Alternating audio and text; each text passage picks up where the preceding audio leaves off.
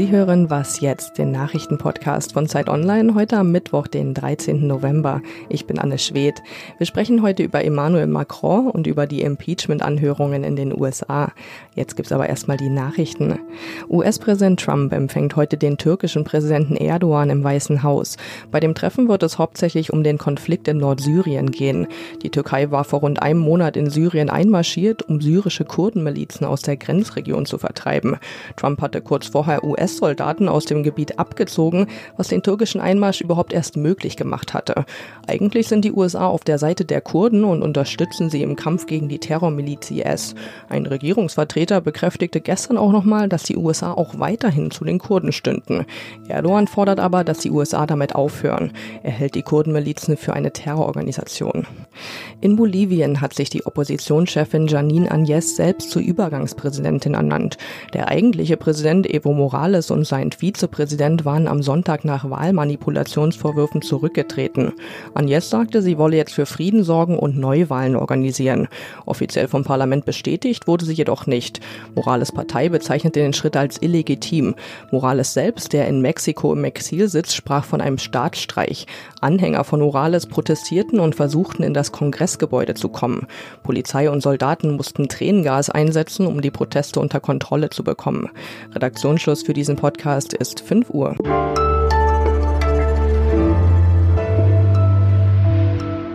Hallo und herzlich willkommen bei Was jetzt? Ich bin Munja Mayborg. Emmanuel Macron sorgt gerade für viel Aufsehen. Vor ein paar Tagen hat er den Hirntod der NATO beklagt und auch sonst sucht er ja außenpolitisch immer wieder die große Bühne, will die EU voranbringen, den afrikanischen Kontinent prägen und im Iran-Konflikt vermitteln. Innenpolitisch aber steht er jetzt zur Hälfte seiner Amtszeit unter Druck. Darüber möchte ich jetzt am Telefon sprechen mit Karin Finkenzeller. Sie berichtet für Zeit Online immer wieder aus Frankreich. Hallo Karin.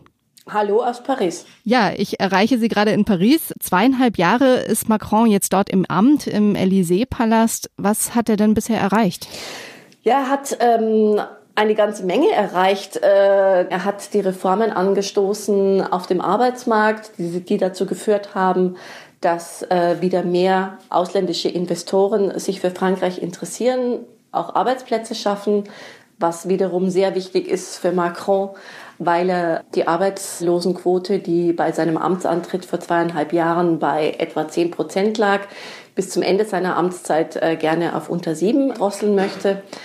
Er hat sowohl Unternehmensinvestoren wieder das Vertrauen gegeben, als auch der internationalen Politik, dass Frankreich ein verlässlicher Partner ist, der seine Zusagen einhält.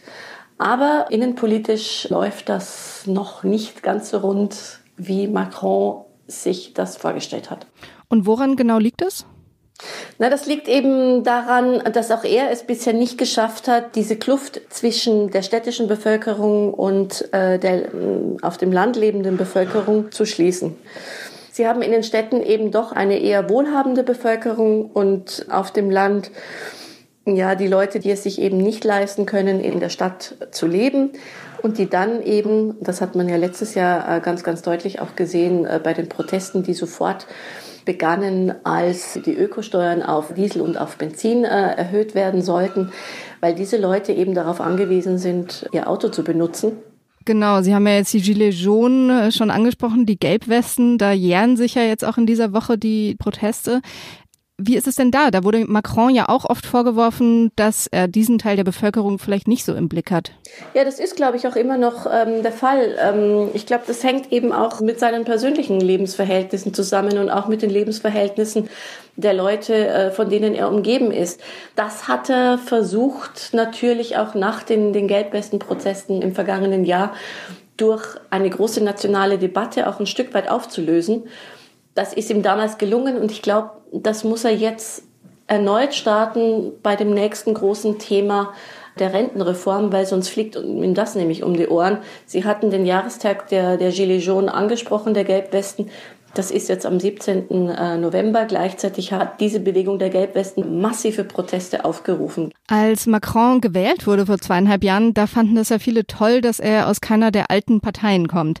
Jetzt ist es ja so, wenn man sich jetzt die Umfragen anschaut, dann liegt Macron so ungefähr gleich auf mit Marine Le Pen, also mit den Rechtspopulisten. Ist dieses ja, Verschwinden der Volksparteien auch ein bisschen Macrons Schuld? Das ist es auf jeden Fall. Äh, es war eigentlich sein Wunschprozedere und er wünscht sich Marine Le Pen als Gegnerin auch für die nächste Wahl 2022. Äh, und er mag den Warnungen sehr, sehr vieler Menschen nicht glauben, dass das eine hochriskante Geschichte werden kann. Ähm, wir haben gesehen, in der ersten Runde würden Macron und Le Pen in etwa gleich aufliegen. Bei der Stichwahl würden sich 55 Prozent noch für Macron aussprechen und 45 ähm, für Marine Le Pen. Da muss man gar kein großer Pessimist sein. Ähm, es reicht, wenn ein paar Prozent der Bevölkerung sich noch für die andere Richtung entscheiden und schon haben sie eine schöne Bescherung. Also ein riskantes Spiel und eine gemischte Bilanz von Emmanuel Macron. Vielen Dank, Karin Finkenzeller.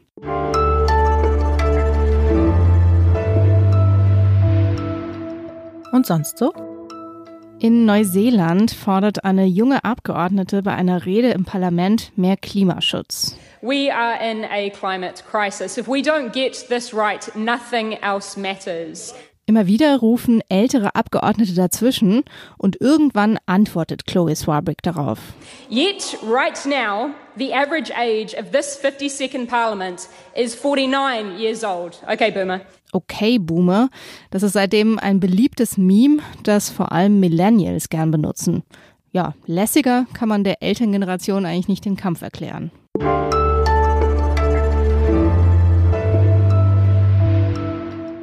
Was Donald Trump von den Ermittlungen in der Ukraine-Affäre hält, das ist klar. What's going on now is the single greatest scam in the history of American politics. Ab heute aber kommen andere zu Wort, und zwar öffentlich. Die Impeachment-Anhörungen, also die Anhörungen für ein Amtsenthebungsverfahren beginnen.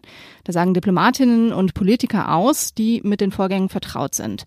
Carsten Luther ist jetzt bei mir im Studio. Er ist bei Zeit Online Redakteur für Außenpolitik. Hallo, schön, dass du da bist. Hallo. Heute sagen ja William Taylor und George Kent aus. Taylor ist der geschäftsführende US-Botschafter in Kiew und George Kent Staatssekretär im Außenministerium. Am Freitag ist dann noch Marie Jovanovic dran, die frühere US-Botschafterin in der Ukraine. Die drei haben ja schon hinter verschlossenen Türen ausgesagt. Ähm, was ist jetzt von diesen öffentlichen Aussagen zu erwarten? Dass sie bereits ausgesagt haben, das trifft ja auf fast alle zu, die jetzt in dieser öffentlichen Phase aussagen sollen. Und das heißt eigentlich Folgendes. Seit grob zwei Monaten prüfen die Demokraten ja, ob es für ein Amtsenthebungsverfahren reicht. Das ist ja noch nicht das Impeachment, sondern eine Voruntersuchung, die prüft, welche Vorwürfe kann man erheben und wie würde man dann dieses Impeachment-Verfahren einleiten. Und jetzt geht es in der öffentlichen Phase darum, okay, wir haben das alles, jetzt soll die Öffentlichkeit es auch direkt hören, anschauen können, live übertragen im Fernsehen, um sozusagen öffentlichen Rückhalt für ein mögliches Impeachment-Verfahren zu gewinnen öffentliche Anhörungen in den USA, die haben ja immer so ein bisschen Showcharakter. Da sitzen dann Millionen vom Fernseher und, und schauen sich das an. Diese Anhörungen jetzt werden von Adam Schiff geleitet, einem demokratischen Abgeordneten.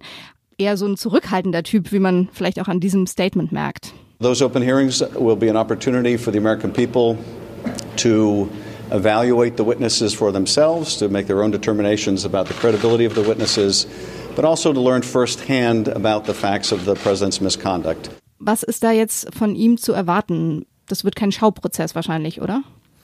Nein, Schauprozess, der Typ ist halt kein Darsteller, wie, wie man, also sozusagen in dem Sinne kein Gegenspieler von Donald Trump, der jetzt da eine andere Show entgegensetzt früherer Staatsanwalt, der in der Sache genau weiß, was er hat und weiß auch, wie er sozusagen gegenüber der Öffentlichkeit diesen Fall präsentieren kann. Da sind jetzt knallige Zeugen zum Anfang, die tatsächlich wirklich mal direkte Vorwürfe gegen Donald Trump erheben können.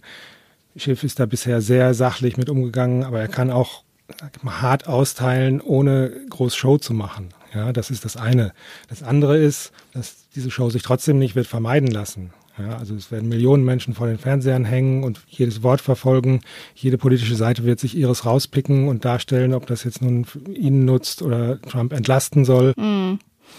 Wie beeinflusst dieses ganze Impeachment-Verfahren denn die aktuelle Politik? Also ist die Regierung überhaupt handlungsfähig? Man hört ja immer vom Chaos im Weißen Haus. Das ist fast schon eine Binsenweisheit. Äh, man mag sich vorstellen, dass das jetzt vielleicht sogar noch ein bisschen chaotischer ist dadurch, dass äh, natürlich eigentlich viele Leute, die im Weißen Haus arbeiten, auch mit diesen Impeachment-Dingen befasst sein werden. Demgegenüber hat Trump allerdings äh, im Grunde genommen keine strategische Aufstellung, diesem Verfahren zu begegnen. Da ist nicht, wie das seinerzeit bei Clinton war, so eine Art War Room, wo wirklich so eine einheitliche Message rausgeht und alles, was rauskommt, gleich mit einer strategischen Antwort bedacht wird. Sondern Trump eher hält, Twitter. Ja, Trump hat ja gesagt, äh, er hält nicht viel von Teams, er braucht das nicht, ich bin das Team. Ob das dann funktioniert, wird man sehen. Für die Politik selbst besteht natürlich die Gefahr, dass ihm das alles ein bisschen äh, die Aufmerksamkeit raubt, aber auch, dass er das ein oder andere an politischen Entscheidungen vielleicht dafür nutzen wird, nochmal ein bisschen mehr Spektakel zur Ablenkung hinzuzufügen.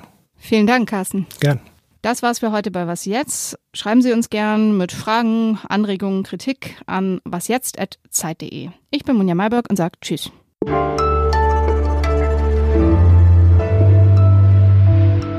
Du schaust es dann am Fernseher? Dann so die Highlights oder die, was dann so rausgepickt wird. Outtakes. Ich will Outtakes.